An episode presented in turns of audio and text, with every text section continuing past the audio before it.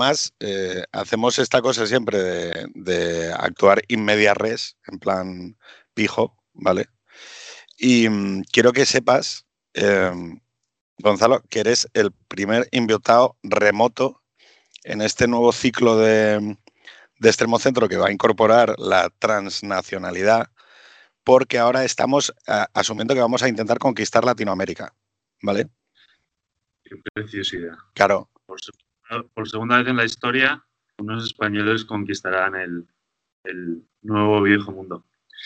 No, fíjate que hay una cosa que es que eh, eh, había un tercer invitado, que era Jaime Santirso, que aparecerá seguramente en algún rótulo y hemos tenido que improvisar porque Jaime está en la ceremonia de apertura de los juegos en China. Yo no sabía que había unos juegos que se abrían hoy en China. Yo me enteré ayer en el periódico. Estuve viendo las condiciones para entrar en China y eran unas condiciones muy chinas. Pero, o sea, pero no hicimos ya unas Olimpiadas en China, tío. ¿El qué? ¿No hicimos ya unas Olimpiadas en China? Estos son los Juegos Olímpicos de invierno. Ah, o sea, en China. Claro, China tiene un clima muy extremo. le, da, para, todo. Fíjate que yo, yo quería hablar hoy de China contigo y con Jaime, pero claro, Jaime sí que es más experto en China porque no sé si sabes que fue el periodista que, que de alguna manera se fue a Wuhan antes de que el COVID fuera lo que tú y yo conocemos como el COVID, ¿no? Entonces, él se quedó ahí encerrado y sacó un libro que se llama Los primeros días, ¿vale? Uy, no sé cómo hacer esto para, para que salga bien, pero bueno, Los primeros días. Y vamos a hablar de este libro. Y vamos a hablar también de tu libro, ¿vale? Y de la motivación que debe tener alguien para, de alguna manera, animarse a escribir y emitir esa opinión en público a la sociedad, ¿no? Entonces, claro. ¿Se pueden emitir opiniones desanimantes? Sí, claro. Vale. A ver, yo también tengo libro. Quiero decir, o sea, no me vas a desanimar más de lo que yo me desanimo. O sea que. o sea, tú, eres de los que crees que si alguien tiene voluntad de escribir un libro, lo que hay que primero decirles, no lo hagas. lo que hay que decirles, haz lo que quieras, pero luego no des el coñazo con tu libro. Tío, pero me lo estás diciendo a mí, que estoy todo el día con el, el RT a las portadas y las fotos que me mandan de librerías y demás es poco pesado. Además, vuestro libro, no hay que felicitar a los autores. Es de las pocas veces en las que, hay, que hay que felicitar al editor. Es una maravilla. el contenido también está bien. Yo me lo estoy leyendo. Y ya sabes que voy poco a poco porque os quiero entrevistar y yo no entrevisto a nadie que no que haya escrito un libro sin haberme yo leído el libro. Todo lo contrario que yo. Y si alguien, si alguien te dice, Pedro, es un libro que se lee de un tirón, te está mintiendo. No, no. No se lee de un tirón. Hay que leerlo poco a poco y hay que detenerse en el trabajo de edición que han hecho, de verdad. De verdad. Una cosa, cómic, el ensayo. Yo fíjate que me, llamó bastante la atención porque lo que dices tú, ¿no? Yo no, no, sabía lo que era escribir. O sea, no sabía lo que era escribir un libro. O sea, no tenía ni idea. Es el primero que, hicimos. Eh, en tu caso, yo creo que ya no, tú llevas eh, varios libros y has utilizado eh, la entrevista, que yo entiendo que es lo que más te gusta en el mundo, y corrígeme si me equivoco, para hacer un libro de entrevistas, ¿no? Pero claro, en nuestro caso era como, no somos ensayistas, no somos periodistas, no a mí todavía me sigue costando cuando me invitan a un sitio, oye, ¿qué pongo en la presentación? No tengo ni idea, tío. Yo es que no, o sea, claro. Pero ¿Por qué? Porque, porque además los libros son como, bueno, este es novelista, ¿no? O en tu caso es un libro muy de periodista, como en el caso de Jaime, que es, oye, sois periodistas que de repente utilizáis una tecnología del periodismo para producir un libro. Pero en nuestro caso, y, te reconozco la valoración porque a mí me pasó lo mismo, es, es que no tenemos ni idea ni de cómo afrontarlo. O sea, mm, yo creo que dices bien, o sea, el esfuerzo de edición eh, es monumental. Claro, en tu caso, mi duda es sobre si cuando tú sabes que las entrevistas no son todas homogéneas. ¿No? No son todas homogéneas, tienen, tienen puntos en común, en concreto los del, los del último libro, Tipos de Vuelta. está también muy editado, muy bien editado por Julio Llorente y Dani de Fernando, pero está bien, muy bien editado, pero no es la virguería del vuestro, insisto. No son homogéneas, son 12 entrevistas a 12 personajes que tienen una serie de puntos en común. Todos son hombres, todos son españoles, pero eso es eh, más o menos indiferente. Todos llamaron mi atención en algún momento de la década de los 90, que es lo más propendillo, más al... A todos les quise conocer, a todos les quise entrevistar. Todos tienen una edad que ninguno está por debajo de los 70 y unas vidas muy envueltas por la polémica por un motivo u otro, en algunos casos polémicas buscadas, en otros polémicas que se habían encontrado, y eran gente que no dejaban indiferente a nadie. Y eso eran los... Pero fíjate... Eh, no hay un propósito, Pedro, de batalla cultural, que es un concepto que tenemos, que tenemos que empezar a atacar como sea. A mí me aburre lo de la batalla cultural, de verdad. O sea, además es que no entiendo, no, acabo de entender que se suponga que cuando yo estoy levantando la voz para hablar y comunicar mis valores es que estoy haciendo algún tipo de batalla, porque si entonces una de dos, o sea, o la sociedad está muy mal, porque si yo mm, para poder decir lo que pienso tengo que mm, eh, hacer una batalla, entonces hay algo que, es fundamentalmente erróneo en, en, el espacio público. Yo digo lo que pienso y aquello es lo que creo. Eso no puede ser nunca una batalla. No, lo que te preguntaba sobre el tema de la homogeneidad de las entrevistas es que, claro, eh, cuando tú haces una entrevista y la editas, ¿estás respetando la entrevista? No sé si me explico. Cuando tú vas a buscar algo del entrevistado para ponerlo en un libro y que por lo tanto eh, cumpla la función que entiendo que tiene esa obra colectiva, que es eh, una... Porque claro, un libro de entrevistas qué parte es el entrevistado y qué parte eres tú, como autor. Sí, entiendo la pregunta y se puede responder con un sí y con un no, si respeta la entrevista. Son entrevistas con forma de conversación.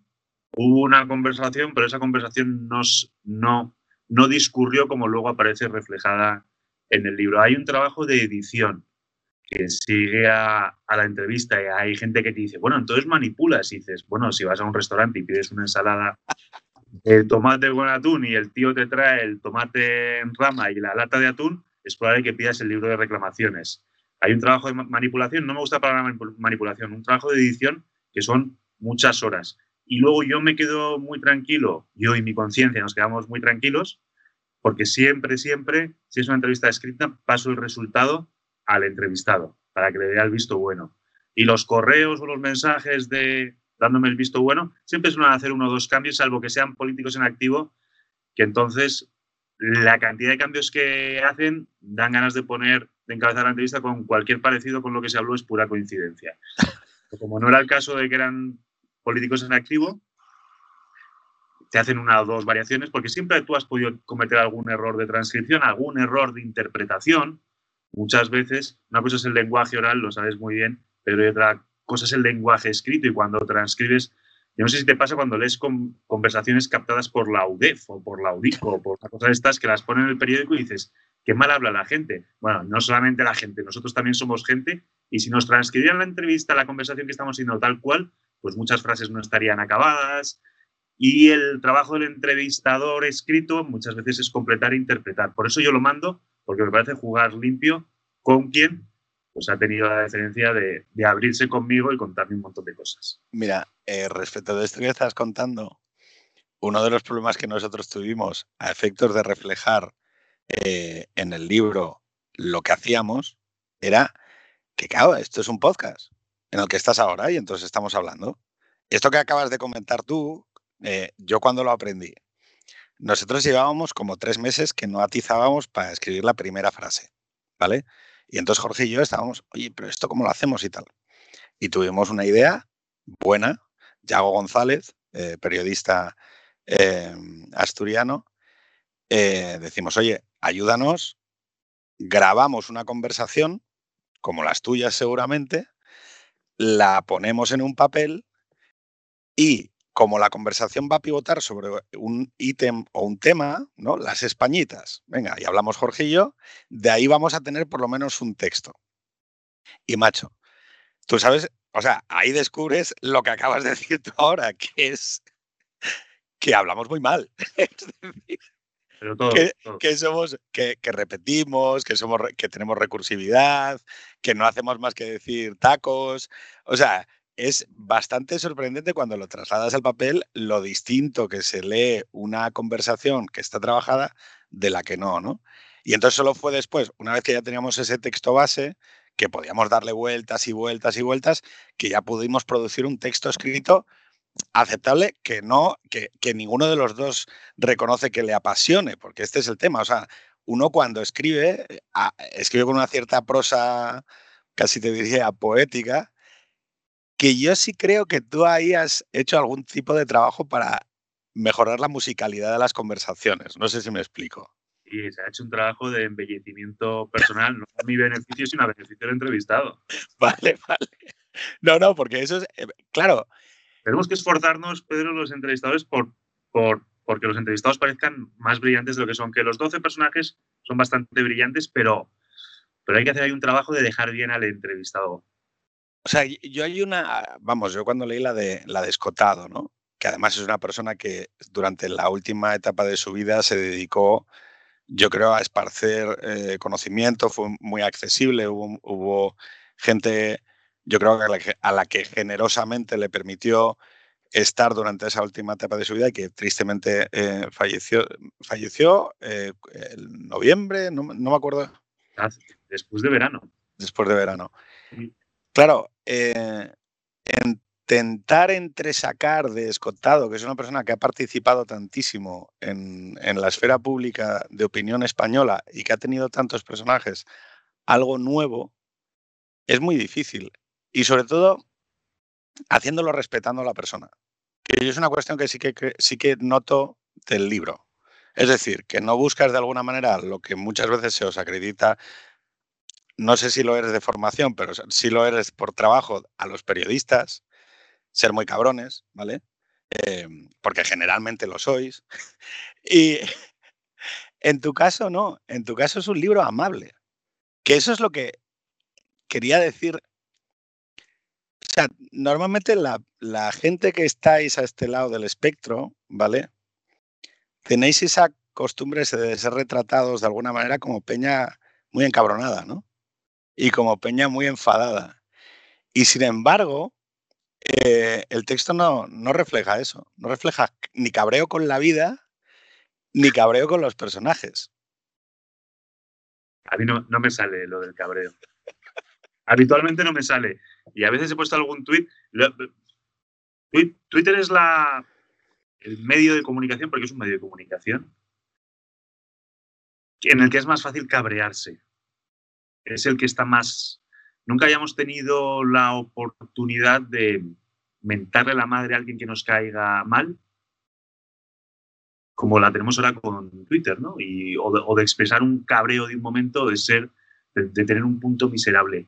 Y ahí sí que a veces eh, me he cabreado y he sido incluso miserable, se puede decir. Pero luego lo bueno también que tiene Twitter es que lo puedes borrar.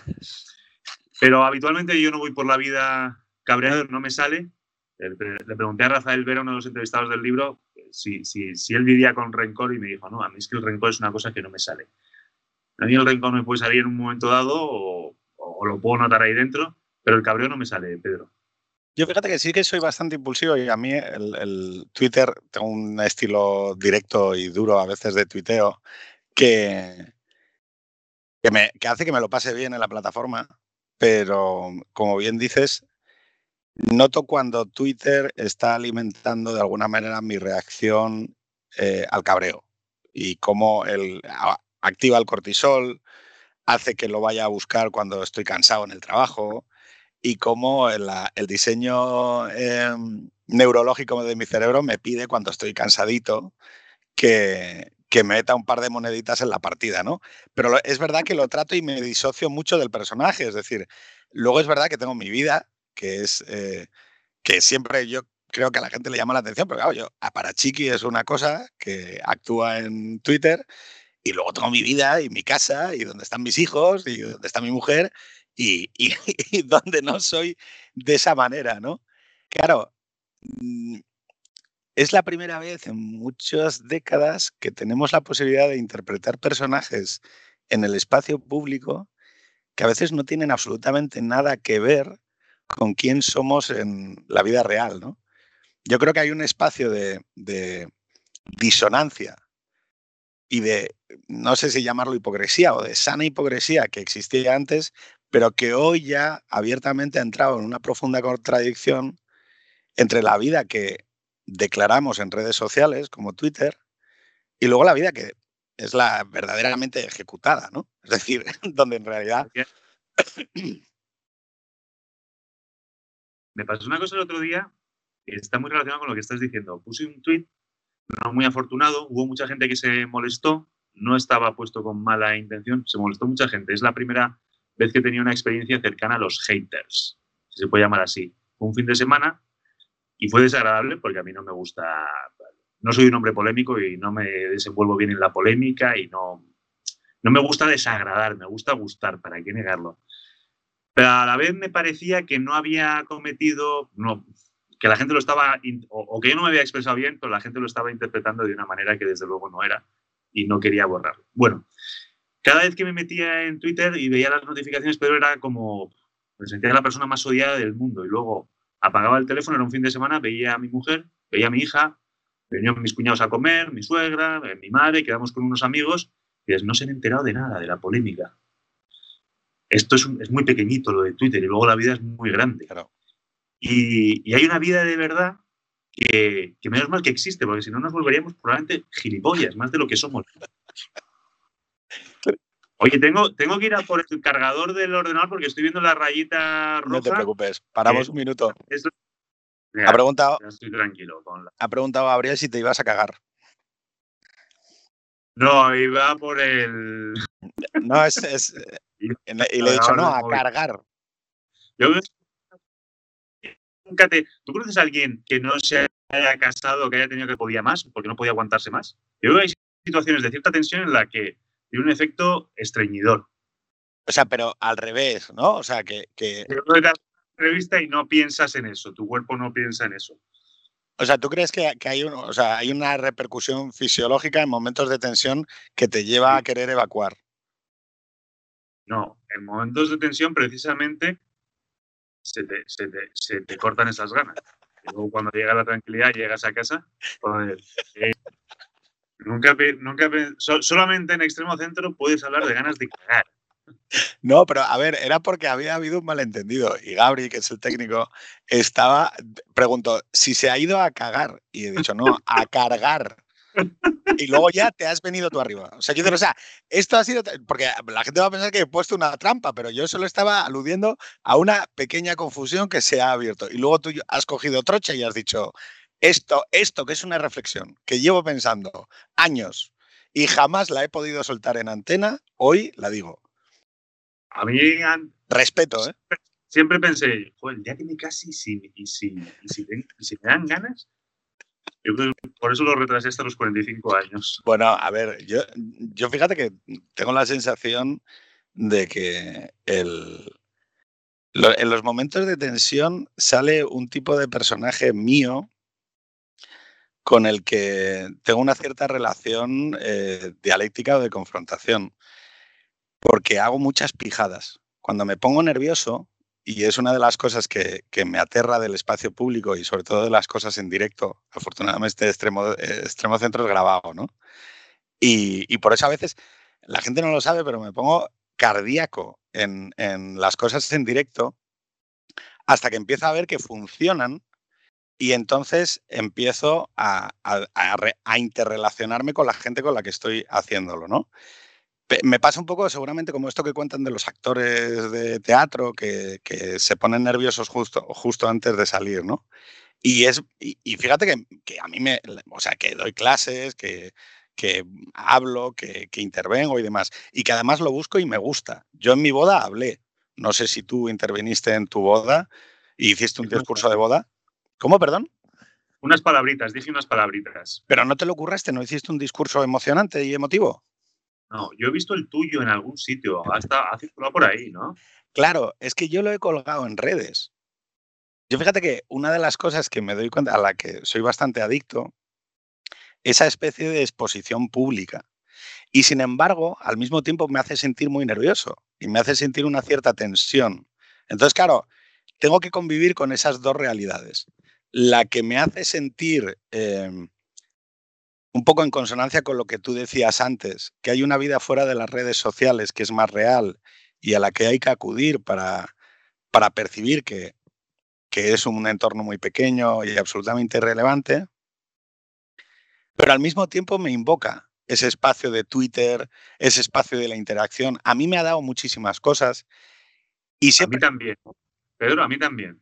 Que aquí está todo el mundo, no, Twitter, esa, ese estercolero, tal. Y no, no, a mí me ha dado, me ha dado muchísimo más de lo que me ha quitado. Claro, y entonces mi, mi sensación, y por lo que habrás visto mi discurso de boda, y por lo que yo intento hacer un pequeño esfuerzo también cuando cuelgo fotos de mis hijos o cuelgo fotos de, de, mis amigos y de las cosas buenas que me pasan en la vida, ¿no?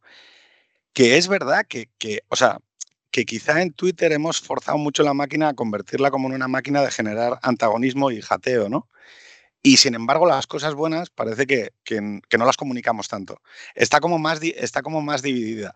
Entonces, claro, mm, vivo como en esa tensión, ¿no? En la, de, en la cual sé que tengo que cerrar el móvil, sé que hay un momento en el que tengo que cerrar el, la adicción al cortisol y, y, mi adicción a las redes sociales y por lo tanto tengo que reforzar los lazos reales que existen fuera de Twitter, pero al mismo tiempo pienso que, joder, que también se puede hacer un Twitter más accesible, más, no sé cómo decirlo, más amistoso y más, porque yo he vivido ese Twitter. Yo, vamos, yo me precio, salvo el episodio este que te he contado en el que yo tuve parte de, de responsabilidad, si no hubiese puesto aquello, pues no se hubiese liado la que se lió, que luego fue una tormentita en un vaso de agua, como te contaba antes, cuando, cuando veías que, la, que tu gente de verdad alrededor, pues quién ni se había enterado. Pero yo, yo procuro hacer un, un, vamos, que yo me precio de que en mi tele, la gente que me sigue y a la que sigo, que es una cosa bastante aseadita. Yo lo que te he visto de tu comportamiento digital, que lo he, me he fijado, ¿no? Porque siempre me, me, gusta ver cómo hace la gente que se lleva bien con la gente. Yo, una de las primeras personas a las que me quise parecer fue a Nico Sarries, que era un gran amigo mío, es un gran amigo mío, eh, y dije, joder, es que Nico cae bien. ¿Y cómo hace Nico para caer bien, no? Y otra de las cosas que me fijé de tu comportamiento digital es que le das like a gente muy diversa ideológicamente. O sea, eso podría ser que eres un queda bien, también. O sea, no, no cerremos esa posibilidad. O sea, ¿qué diferencia hay entre una persona que aspira a llevarse bien con un queda bien, Gonzalo? No. o sea, unos cinco duritos a más país, cinco duritos a Vox, ¿no? ¿Cómo es? No, es broma. No, no, porque a mí me pasa una cosa en, Twitter, que, es, que no sé si le pasará a más gente, que cuando alguien me sigue, alguien, yo sigo a, a, quien me sigue siempre que tenga cara, ojos, ¿no? apellido y, y profesión o, o que me diga que, que, que, está en búsqueda activa de empleo, pero que haga algo con su vida. Pero al tío que me pone en, en su foto una foto de, de, del tan sobado Chesterton o del Cid Campeador o, Clint Eastwood. o de Clint Eastwood, no, no, no, no le sigo porque no sé, no sé quién es. Y de pronto cuando me sigue alguien, véase un Ramón Espinar de la vida, Juan Maolmo, el cerebro comunicativo de poder. Yo he seguido porque ellos me han seguido por lo que, sea. Alguien que de momento no está en tu mundillo, en tu atmósfera, joder, lo veo, lo veo de otra manera. Lo veo de otra manera. Ya no te puedes. Eh, ya no te puedes cagar en su padre como lo podrías haber hecho antes, ¿no? Porque sabes que están leyendo. Y de alguna manera, lo des, a, aunque, aunque están virtualizados, los desvirtúas. Y dices, no, no, es que este tío me va, antes puedes lanzar un exabrupto o un, o un comentario punzante o hiriente, pero es distinto, sabes que el tío te está siguiendo y hay una alta probabilidad de que te siga. A mí eso me pasa. Entonces, ¿Tú no crees que bien. es más probable, es más, que, pero crees que es más pora, probable que te caiga mejor alguien de izquierdas o de derechas? pues me dirán lo del centro centrado, ¿no? Pero te llama más la atención caerle bien a alguien de izquierdas o interactuar con alguien de izquierdas que con los que de suyo pues, pertenecen a su mundo, ¿no? Claro, y, pero yo no, voy haciéndome por ahí, ¿eh? ¿Cómo, cómo, perdona? Poco voy haciéndome el simpático y, y, queriendo caer bien. Mira, yo es que tengo, tengo una duda, ¿no? Sobre eh, si, si la izquierda y la derecha, o sea, si la derecha trata de manera diferente a la izquierda o la izquierda trata a nivel social de manera diferente a la derecha, ¿no? Y entonces hay figuras mm, que tienen esa capacidad para interactuar con gente que no es exactamente de su cuerda, ¿no? Y es más, hay gente que incluso dice, oye, es que yo, por la razón que sea, me, neuronalmente me, me hace más brilli brilli cuando igual trato con el otro. Porque estoy escuchando, porque yo de lo mío ya me lo sé. Entonces. A mí me gusta mucho hablar con el otro. ¿Y por qué? Pues porque durante mucho tiempo no he podido, por los medios en los que he estado, medios a los que le estoy muy agradecido, pero que eran medios que estaban muy condicionados, no tanto por la línea editorial del medio, totalmente respetable, y si, y si entras a trabajar ahí, tienes que aceptar esas reglas del juego, sino muchas veces por la reacción de los oyentes barra lectores barra espectadores. Pero yo me he pasado muchos años y ahora que ya tengo más libertad, aunque ahora estoy en una empresa, pero sigo donde me, donde me siento muy libre y sí, pero tengo mi podcast y mis historietas, sí que de alguna manera me desquité. Yo estuve muchos años entrevistando a, he hecho muchas entrevistas y hablando con, con, mucha gente muy interesante, con algunos de ellos he tenido algo parecido a la amistad y en cualquier caso casi siempre muy buen trato, pero siempre me he hecho hablar con el otro. Y, cuando hablas con el otro encuentras una gente estupenda. Y te puedo poner ejemplos recientes, desde Alberto Olmos, Víctor Lenore, Ana Iris Simón, que ahora me dirán, bueno, sí, son, neorrancios todos, bueno, me da igual. Pero más, más esporádicamente y tipo me provoca muchísima curiosidad es Ramón Espinar. Juanma del Olmo, de Podemos, que tiene un libro que si consigues hacer abstracción del coñazo que es el lenguaje inclusivo, que no sé si se van a dar cuenta que se van a quedar sin lectores los amigos del lenguaje inclusivo porque es hace la lectura insoportable, pero haciendo esa abstracción, la guerra por otros medios se llama, es muy todo el que tenga una, un interés por, por, la comunicación política.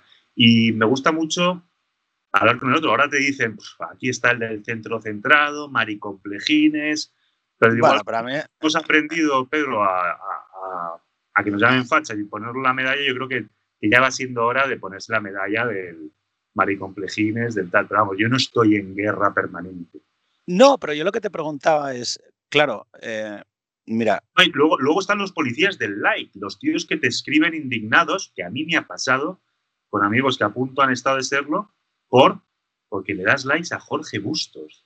Tío, le doy like a quien me da gana. Pero hay gente que tiene una vida.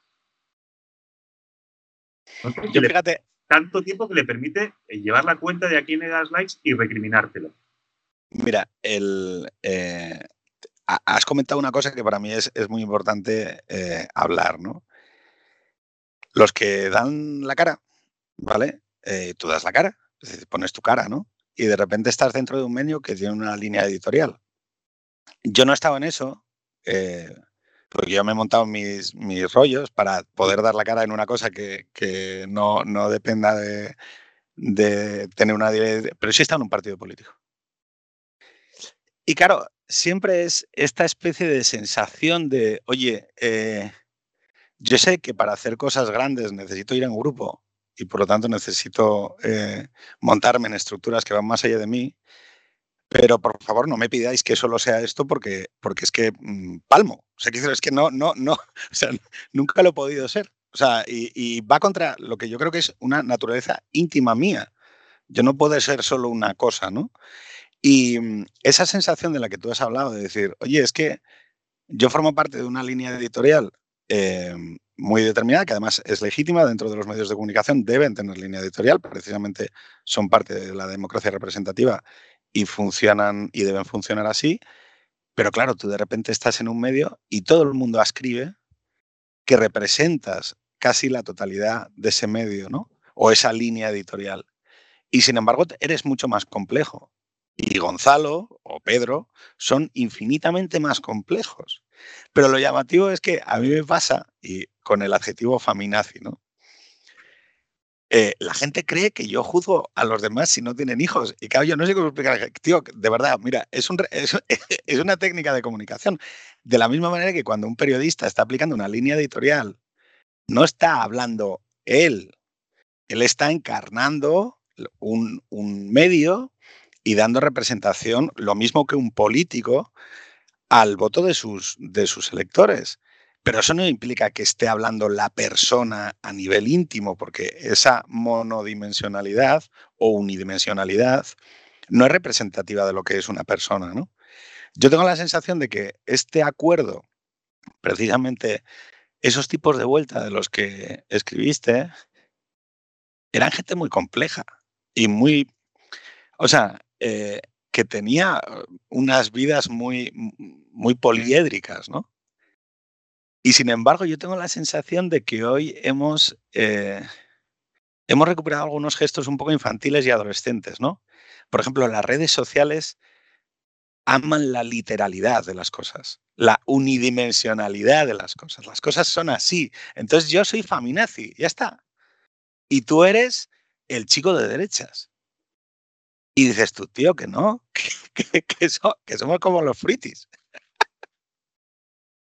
Sí, es, es, todo, es todo mucho más complejo y somos todos mucho más complejos. Tampoco hay que, tampoco hay que perder mucho el tiempo, Pedro, en, en tratar de explicar a la gente que tú no eres solamente nazi, ni yo el chico de derechas, que cada vez me veo menos identificado con eso. Tampoco hay que perder. Y ahí entra en juego otra vez la vida real.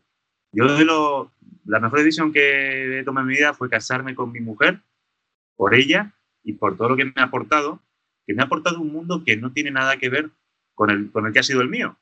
Y yo estoy con, ella se dedica al mundo de la moda y del estilo de vida y, y tiene una vida preciosa. Ella habla de, Naomi Campbell le llama Naomi, entonces es todo como, yo le he dicho que, que, que, yo tendría que versionar la canción aquella de quién es el chico tan raro con el que vas, quién es el chico tan rancio con el que vas, porque todo en su vida es espuma y es precioso y, su mundo es muy bonito y vas a su oficina y chicas guapas y, es estupendo. Y cuando yo hago vida con mi mujer y con su mundo, pues la gente no tiene ni idea de, quién, de quiénes somos. Es maravilloso. El, el, anonimato está infravalorado. El anonimato no, el que, el que somos muy poquito es una cosa maravillosa. Es una cosa maravillosa. Yo fíjate que hay una parte ahí sobre y no solamente somos lo, pues la imagen que podemos ver de pronto en Twitter o en los medios, que, que joder, Pedro, que nos sigue muy, que somos muy, muy poco importantes para muchísima gente. Somos muy importantes para muy poca gente, pero somos muy poco importantes para muchísima gente y así tiene que ser. Y es maravilloso que así sea. Yo fíjate que hay una parte de, de yo he tenido como un proceso de microfama ahora, ni cercano a lo que debe sentir alguien como Ana Iris, o, u otra gente, ¿no? ¿Qué es lo que dices tú? De repente hay un pequeño grupo de gente para la cual tienes una cierta relevancia y es muy pesado. O sea, lo digo con todo el cariño y el respeto, pero a mí me, me hace sentirme eh, me hace sentirme guay, por una parte, ¿vale?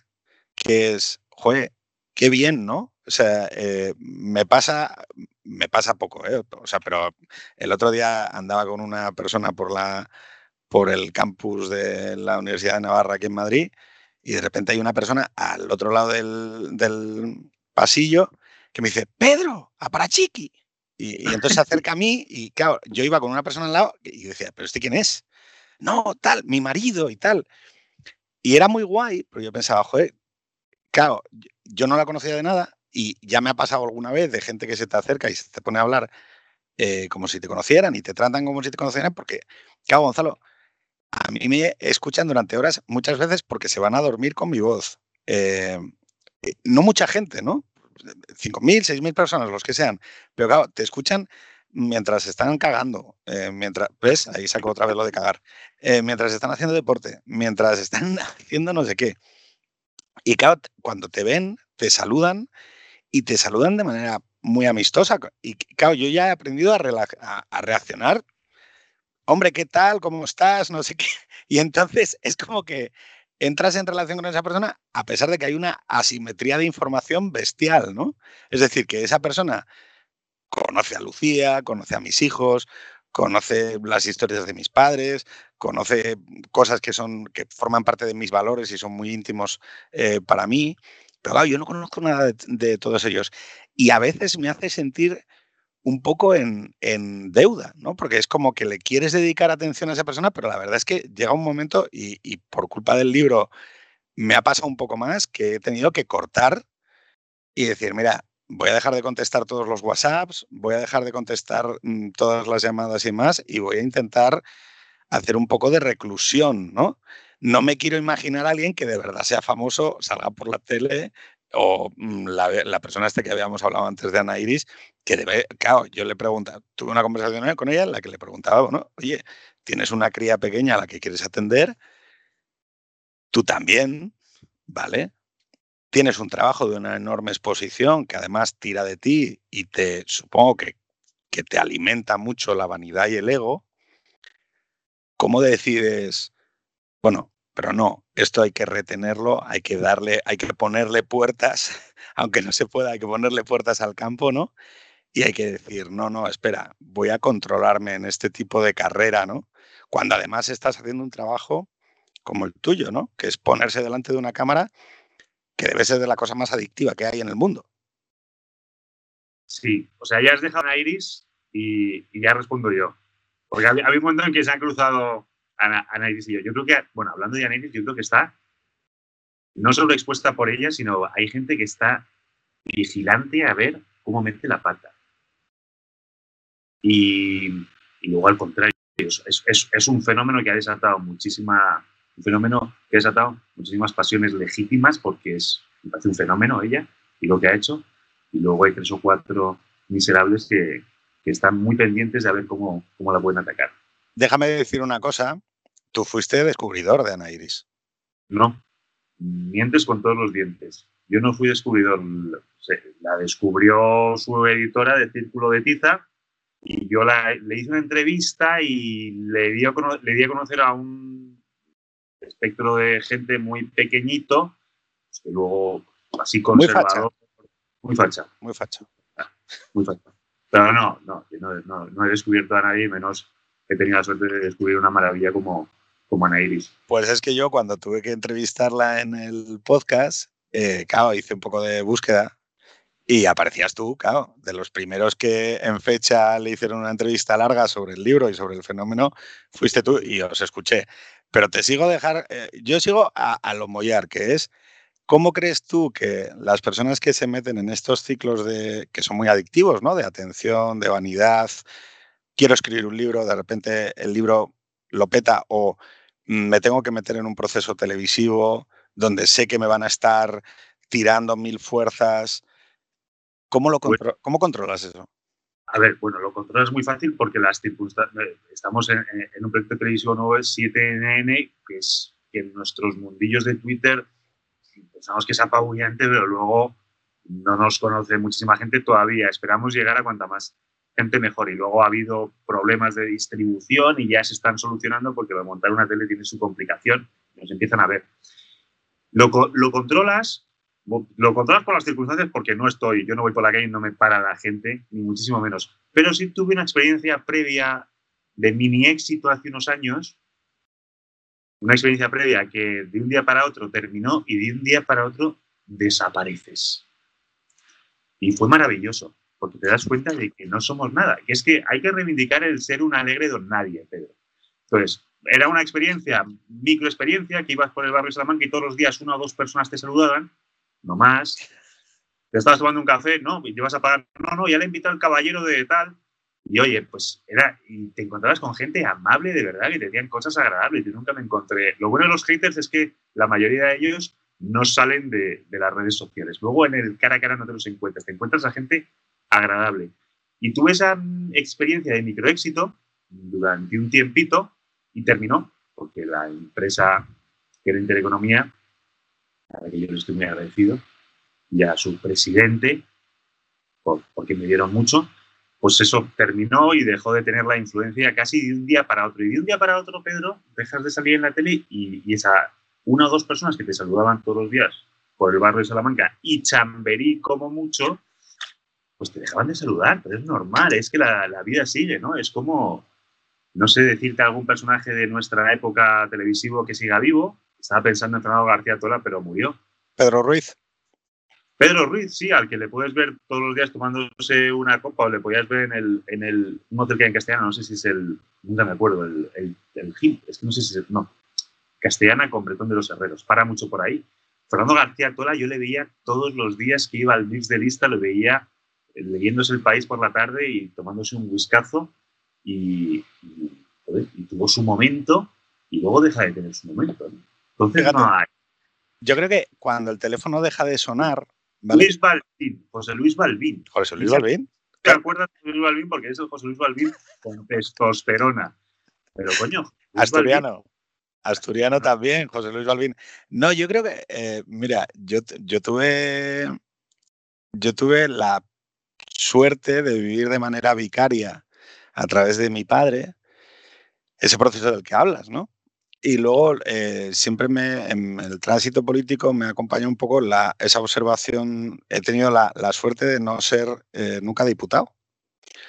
Y entonces siempre he podido eh, tener una cierta distancia al objeto, ¿vale? Que es esto que siempre los periodistas tienen que aplicar, ¿no? A, y entonces ver cómo el poder se mueve, ver el efecto que causa el poder en la persona.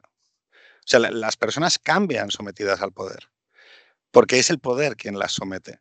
O sea, es muy difícil que una persona someta al poder, salvo que tenga una especie de carácter natural, eh, que esté galvanizado contra las, las mil cosas que, que, suceden a tu alrededor cuando puedes proveer de algo a la gente, ¿no? Eh, sea un poder político, sea la fama, sea el dinero, sea la cuestión que sea, ¿no? Es muy difícil no cambiar y que no cambie tu sustancia moral, ese es el tema. Es decir,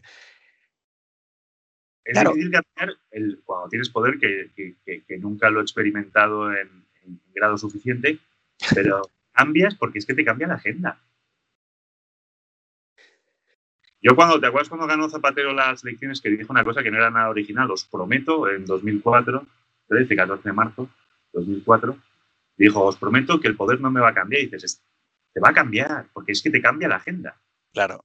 Y, es y si te cambia la agenda, te cambia la vida, y si te cambia la vida, cambias tú. Bueno, pues seguirás siendo el mismo en tu naturaleza íntima, pero cambias, y el poder cambia. Y eso está claro.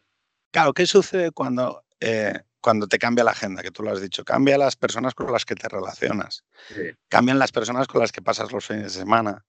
Cambian las, los sitios donde vives, la, la, las personas que se hacen las encontradizas contigo, ¿no? Y el tema es que ese nuevo círculo tiene una enorme fuerza para desplazar al antiguo círculo, que es precisamente la gente eh, que sorprendentemente es la fuente de la que te alimentaste para llegar en primer lugar al sitio.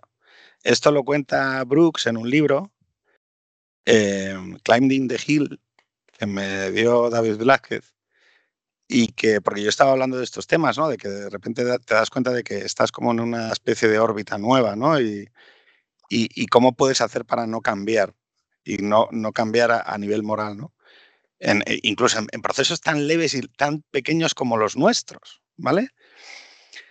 Y entonces él contaba la anécdota de Bruce Springsteen, ¿no? Que Bruce Springsteen eh, compone el primer disco, lo peta, ¿vale?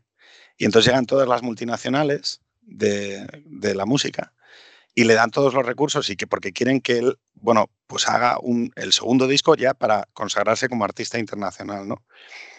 Y él coge, se para, se vuelve a Nueva Jersey con los músicos de siempre, con, en el estudio de siempre, con la gente de siempre, a hacer un disco sobre su familia, sobre sus amigos, sobre el trabajador americano, ¿no?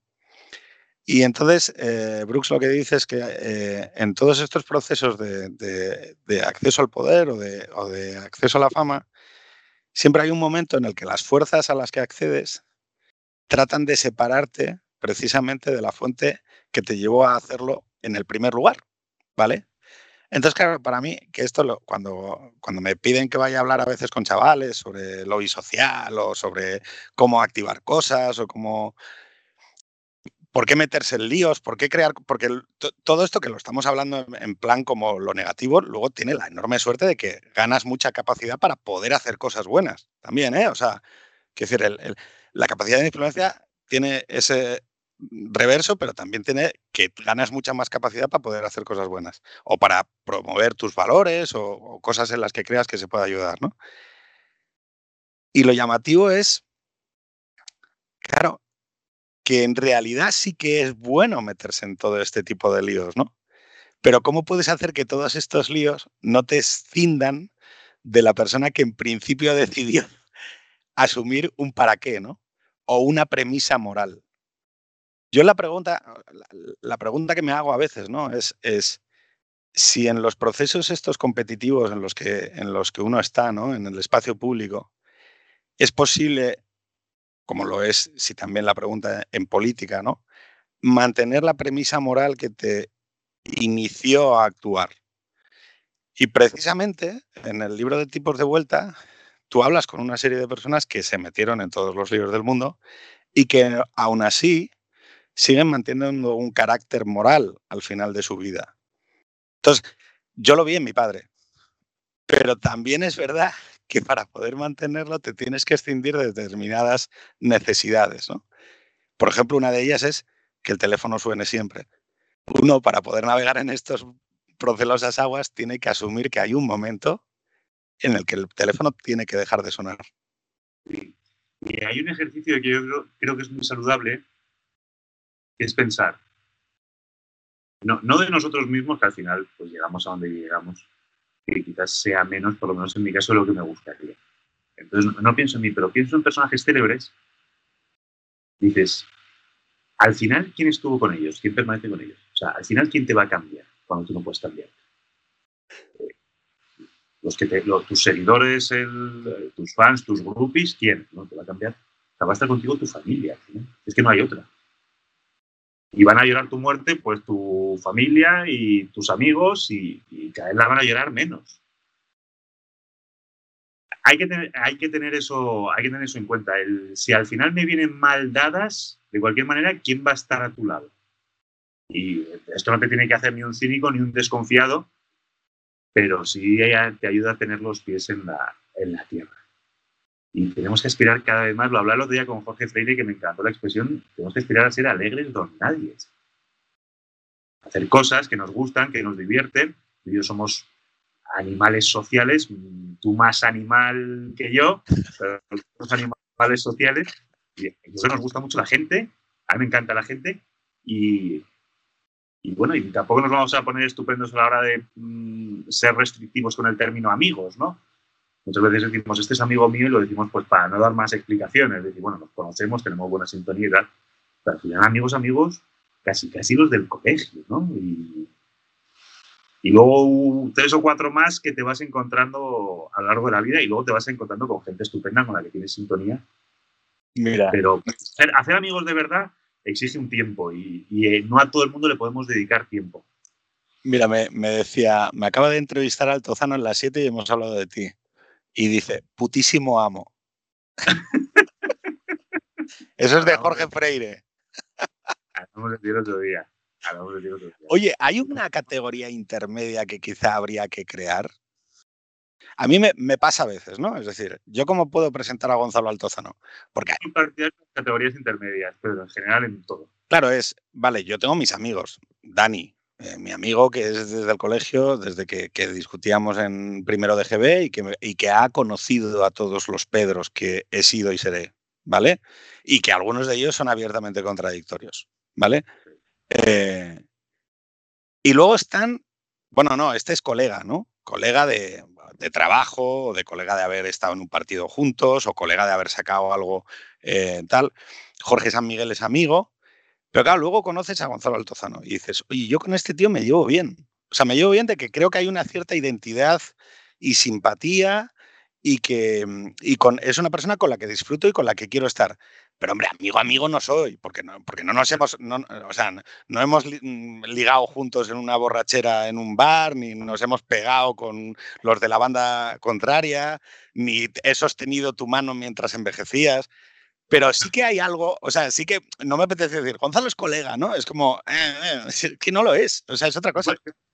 Se puede utilizar el término amigo para, ¿no? para, para pasar a la siguiente cuestión casi. Pero puedes, puedes graduarlo, ¿no? Es... Yo, yo, yo, creo que la amistad es un concepto que se Amiguete. ah, eso suena muy de. Alfonso ya decía en uno de los tratados de las buenas maneras que amiguetes son los que frecuentan los bares. Lo decía con esa distancia. Los bares de. Los bares que Alfonso ha frecuentado, que eran el Richelia y el Mazarinos, y otros, sino los, los, bares de máquina tragar perras, ¿no? Decía, los amiguetes. A mí amiguetes no me gusta. La primera, la productora de Santiago Segura porque era muy de amiguetes, se llamaba Amiguetes Entertainment. Bueno, consiguió eh, todos los cameos del mundo de torrentes, de todos los torrentes en base al colegueo y a los amiguetes. Y es una persona extraordinariamente inteligente. No, lo, segura, me parece un tío interesantísimo. Me encantaría entrevistarlo. La pregunta es, tu sociología, ¿vale? Que podría ser conservadora, no te sabría definir. Yo tampoco te sabría definir muy bien, ¿eh? O sea, tampoco tengo mucho interés en esas etiquetas cerradas. ¿Crees que debería mejorar algo a nivel. Claro, porque tú te mueves en el mundo de las letras, en el mundo de las humanidades, en el mundo del periodismo, en el mundo de los medios de comunicación. Em, tienes mucha experiencia, a pesar de tu juventud. Eh, a pesar de, No, pero es verdad que, parece como que le estoy preguntando a un viejo. Y no es verdad. O sea, es una persona que está en la madurez. Em, claro, tú has podido contemplar a tu sociología y puedes también aplicarle una cierta distancia al objeto. Yo es la sensación que tengo cuando hablo contigo, que tú aplicas a tu propia sociología una cierta distancia al objeto. Claro, a mí me gustaría que hubiera un, cierto proceso de reflexión respecto del cuidado de determinados objetos culturales, artísticos, por parte de esa sociología, porque han salido muchos nombres, Mazarino, Chamberí, Barrio Salamanca. Has, dicho, es que yo cuando conocí a mi mujer conocí otro mundo, ¿no? Y yo siempre le acredito que hay una especie de sociología que quizá a lo largo de los últimos años se ha encerrado un poquito en sí misma. Y una parte de la derecha de Lloyd. Bien, bien, alguien se ha leído el libro. La derecha de Lloyd. Que me cae, te voy a decir una cosa. Si haces una crítica a la derecha de Lloyd, creo que la derecha de Lloyd tiene muchas cosas en las que mejorar, pero tiene muchas cosas de las que aprender. Por ejemplo, el dedicarse a sus cosas. Y hay otra reivindicación en tu libro. Al final terminas, termino hablando yo de tu libro que me interesa mucho más que el mío. Y hacéis una reivindicación, Jorge, tú en el libro, que es una figura que diría que es capital y el pelotón de soldados del, que hablaba Spengler, que al final termina salvando, yo creo que al final lo termina salvando un pelotón de cuñados. Sí. El cuñado. Hacéis una reivindicación del cuñado que nos olvidamos en nuestro clasismo, todos, cuando hablamos de la gente, no es que la gente, bueno, es que nosotros somos gente, no, es que los cuñados, bueno, es que el cuñado es cuñado porque enfrente tiene otro cuñado, que eres tú. O sea, para nuestro cuñado, el cuñado somos nosotros. Y la, la derecha de Lloyd, que sí, que la, bueno, está a sus cosas, pero es que hay, que estar también a sus cosas. No podemos, a mí, a mí me espantaría, Pedro, cuando, cuando la eclosión de Podemos, ¿te acuerdas? es que estos tíos desayunan, comen, meriendan y cenan política. Y dices, pues yo esa vida no la quiero. Claro. Yo esa vida no la quiero. Sí, hay que estar en el espacio público, por supuesto, no hay que ser unos, unos egoístones.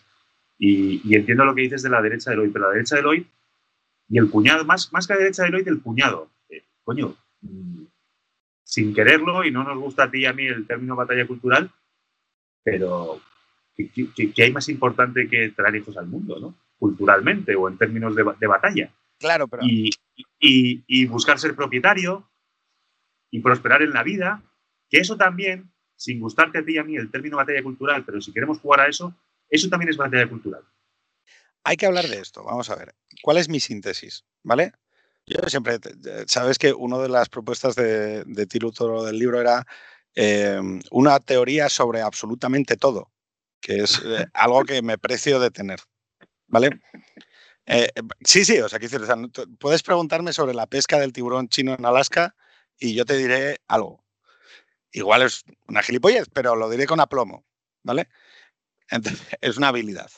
Eh, no, lo que, lo que te decía es, tienes toda la razón del mundo, porque yo no estoy dispuesto a ganar en neurosis a la nueva izquierda respecto de sus comportamientos políticos y creo que las propuestas de batalla cultural desde el ámbito conservador eh, que se proyectan, muchas veces lo que tratan es de doblarle la, mano a la nueva izquierda a través de la neurosis abrasiva. Y yo, eh, mira, eh, no. o sea, que no sé si me explico.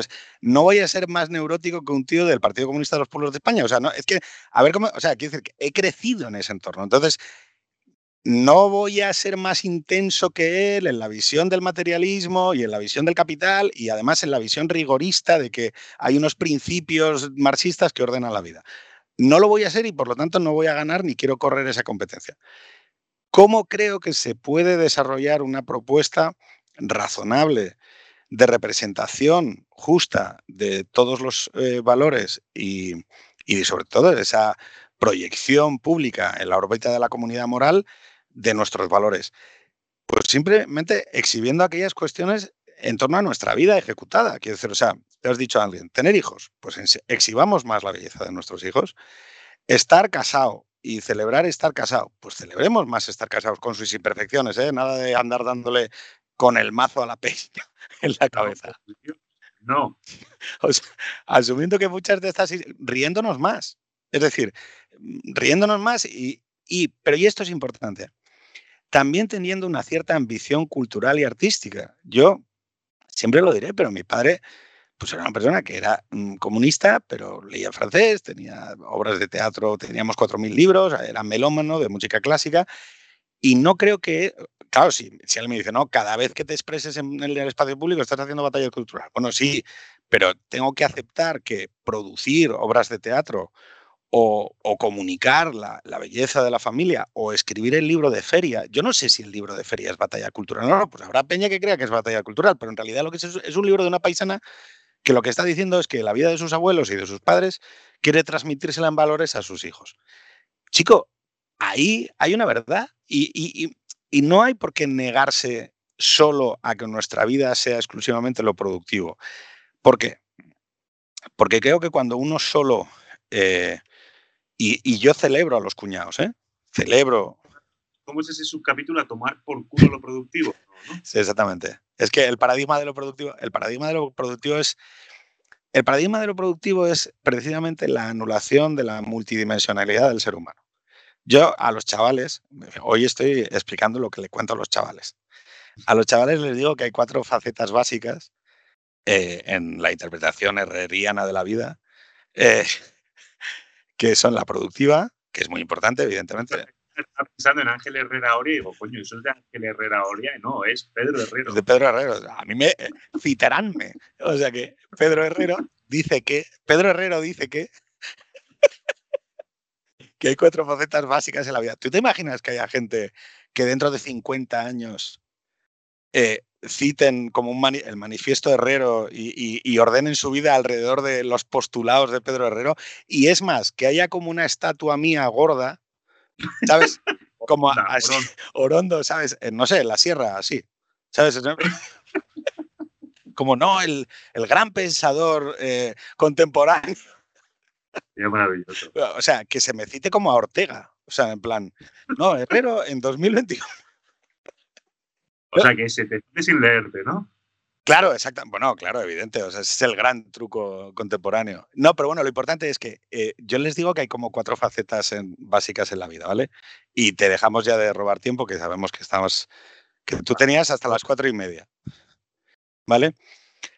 Eh, les digo que está lo productivo, que está muy bien tener trabajo, que además los Zoomers tienen un enorme riesgo hoy de caer en la precariedad y por lo tanto es comprensible que vivan con esa sensación un poco de miedo y prudencia. Em, y que los trabajos deben dar dignidad. lo importante de un trabajo no es que te dé dinero, que también, pero sino que te dé dignidad. E, ese es el elemento básico del trabajo. Luego está la faceta afectiva, que yo creo que hay que aceptar que hoy está un poco vulnerada, precisamente muchas veces por esos principios de lo productivo, ¿no? Es decir, lo afectivo, las relaciones, la capacidad para formar una familia, para poder cuidar a unos padres. Eh, yo creo que los que fuimos chicos 2000 se nos dijo que podíamos crear vidas eh, plenamente afectivas y completas en cualquier sitio porque sabíamos hablar inglés, ¿no? Y esto es sustancialmente falso no es verdad. O sea, tener un matrimonio bilingüe con una de Oslo es, pues, es una tragedia. O sea, no, no, imagínate lo difícil que es mantenerse en una pareja eh, con, una de Oslo. O sea, que, no, que, no, compartes ni los chistes y que, las, y, que tu, y que tu familia política no saben qué coño es esto de, de, Sevilla, ¿no? Es decir, y tú no, no, pero es que sabemos hablar en inglés, joder, pues vaya putada. O sea, luego lo tercero que yo creo que, que aquí eh, ha habido, quizá en España, una reclusión por parte del mundo de lo católico a extraer un diálogo a extraer un diálogo producente y rico con la gente que no creíamos en Dios, que es la faceta trascendente, porque es verdad que todos necesitamos eh, al final eh, acceder a un propósito y que nuestra vida tenga un propósito, sea a través de, quien ejerce Em, a través de, una religión, y en este caso la mayoritaria en, España es lo católico, pero también hay un diálogo con gente como yo que no tenemos fe y que ese diálogo con lo trascendente también debería formar parte del espacio público. Yo creo que se ha minorado o se, ha, visto, o se ha visto sustituido por, por a veces ejercicios de la política ideológica que actúan como pensamiento pseudo religioso. Y una última, voy por la tercera, ahora voy por la cuarta, que es la que yo creo que sociológicamente ha estado más minorada, que es la de creación.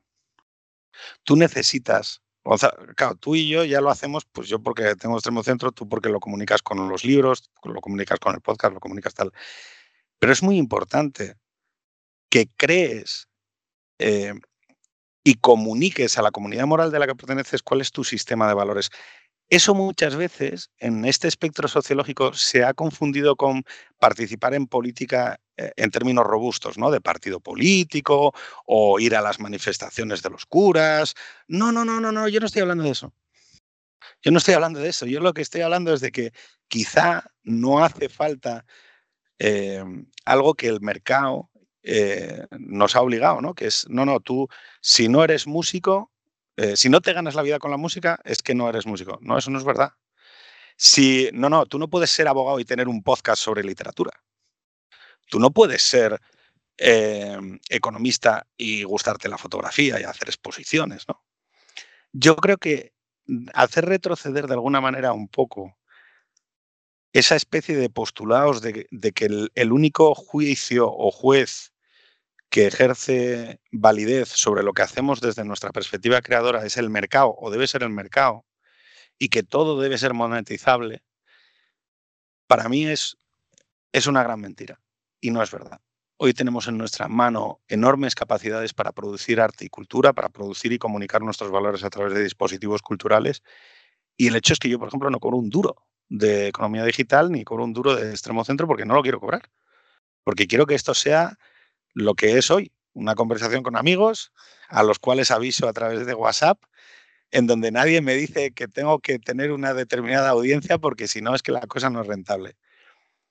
Entonces, mi manera de comunicar al, espacio público mis valores es esta. Y creo que es algo que esa sociología de Chamberí, del Mazarino, de, Quizás porque la mayor parte son abogados de despacho caro y sus horas valen más, ¿eh? Consultores y, compañeros míos de colegio y todas esas cosas. ¿Y, por qué ¿Y eso es porque no comparten más sus valores? Pues yo creo que les. Joder, se lo, tenía que se lo teníamos que preguntar a ellos. Pero. Falta de tiempo. Y. Y quizás una, una cierta timidez al hacerlo? ¿Cómo, cómo lo hacen? ¿A través de qué? Creo que es, lo, que es lo que ellos se preguntan, porque sí que es gente, coño, luego no son, no son, ¿cómo se llama el personaje de Wall Street? Gordon Gecko, ¿no? Luego no son Gordon Gecko, no. gente que sus hijos y quiere a su mujer y a lo mejor también quiere un poco a la mujer del otro, ¿no? Que le puede pasar a, cualquiera, pero quieren a sus hijos, quieren a sus padres, quieren a sus padres y, tienen una, una, vida y dedican mucho tiempo al trabajo y ganan mucha pasta. Pero yo sí que ellos de alguna manera quieren comunicarlo y no todo el mundo tiene que tener un podcast ni estar, ni estar activo en Twitter, que hay muchas maneras de comunicarlo. Y una de ellas es la vida vivida, la vida real. ¿Cómo lo llamas tú? La vida ejecutada. La ejecutada, frente a la vida declarada. Pues la vida ejecutada. Y oye, no me parece poca batalla cultural, gustándome poco el término de batalla cultural. Pues Gonzalo, eh, te dejamos ya liberado, que nos hemos pasado 10 minutos. Me gustaría explicar dónde estoy. Estoy en una sala de locución, ah. en la redacción de la tele, que la gente no piense que este es mi, que tengo yo este gusto decorativo en mi casa. No, pero es que tú sabes que yo normalmente hago dos, últimas preguntas, ¿vale? Eh, tú como, como no escuchas el podcast y no pasa nada, no lo tienes por qué escuchar. ¿Tus hijos a defender las Islas Canarias? Joder, bien, vale. O sea que si lo, si lo escuchas, si lo escuchas. Vale. Entonces, la última es que hagas una recomendación de un libro, de una película, de una serie, de un disco, de una, de una canción, ¿vale? En la que creas que se comunican eh, cosas asociadas a lo que hemos, eh, hemos estado hablando durante la conversación. Pero esa es la última pregunta. La, la penúltima es, ¿mandarías a Carmen, Manel y Adrián a defender la frontera con Ucrania? Si yo tuviese esa responsabilidad y ellos estuviesen en edad militar y España se jugase algo, sí. ¿Cómo sois los conservadores? Eh? O sea, la de Ucrania, ¿eh? no he dicho las Canarias, la de Ucrania. O sea, tú. Jugase algo, sí. Qué bueno. Vale, o sea, que bueno, que Canarias lo damos por defendidísimo, vamos. Y a Pía también, hija. Sí, también. O sea, sí. bueno, estos, aquí, aquí, nos, aquí, aquí uno puede, eh, con esta pregunta, Pedro, uno puede jugar al embellecimiento personal y no, y no cansarse. Como nunca voy a tener que mandar a tus hijos a defender la frontera con Ucrania ni a Pía, pues puedo decir que sí, por un sentido de Estado, siempre que España se juegue algo, y luego también puedo decir que a Pía, mi hija también. pero fíjate, te preguntaría sin mandar antes a mi hija. Te preguntaría eh, si como la madre de Aquiles desearías que, que Pía tuviera una vida larga, disfrutada, placentera y olvidable en la isla, o si desearías que ella obtuviera la grandeza frente a las murallas de Troya. Pues probablemente lo primero. Yo también, yo lo tengo clarísimo. O sea, cruzo todos los días los dedos para que quieran ser eh, maestros y que, y que puedan pasar con sus hijos y mis futuros nietos eh, los Julios. O sea, es, una cosa eh, que, me asombra que la gente no lo perciba. Vale, y recomendación cultural. Una serie cuyos guiones se editaron en su día en libro y es posible conseguirlos en, en Iberlibro. Yo hice el ejercicio de primero leer los guiones que fue con esa lectura con la que me aficioné a la, lectura a los 22 años, y luego vi la serie. Entonces fue muy curioso porque debí tener la misma sensación que la guionista y que el director de la serie.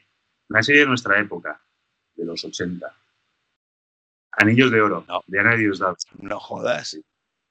Sí. sí. bueno, bueno, yo la quiero bien, bien, Anillos de Oro, sí, sí. Anillos de Oro. Es una preciosidad, está bien escrita eran situaciones palpitantes, era un escándalo. Yo me acuerdo, era pequeño y sonaba los domingos por de la sintonía y los anillos cayendo y enseguida nos apagaban pero la televisión. Explícalo porque la gente es muy joven. O sea, explica, es que, a ver, es que la peña no lo va a entender, pero es que el divorcio quedamos por. Mm, bueno, explícalo tú. O sea. Bueno, era, la, era, era una serie que se produce en televisión española de Ana Diosdado, que es probablemente mi autora favorita. Y un escándalo, claro. Esto es, al poco de legalizarse el divorcio, Televisión Española produce una serie sobre divorcio, pero no era una serie adoctrinadora. Exactamente. Era una serie que una realidad. Y es que no hay nada que interpele más ni de lo que puedas hacer más lecturas morales que de la realidad, de lo que está pasando. Entonces yo creo que esa, cuando decimos, no, es que la derecha tiene que hacer series de televisión, bueno, las tiene que hacer si son buenas series de televisión y buenas películas y buenas novelas, si son un coñazo y van a tener moralina, como tienen moralina ahora muchas series de las que se hacen, donde siempre hay un personaje eh, lésbico con oportunidad o sin ella. Entonces, tiene que ser cosas en las que a ti te interpelen. Y a mí esa serie me interpeló y puedes hacer lecturas morales.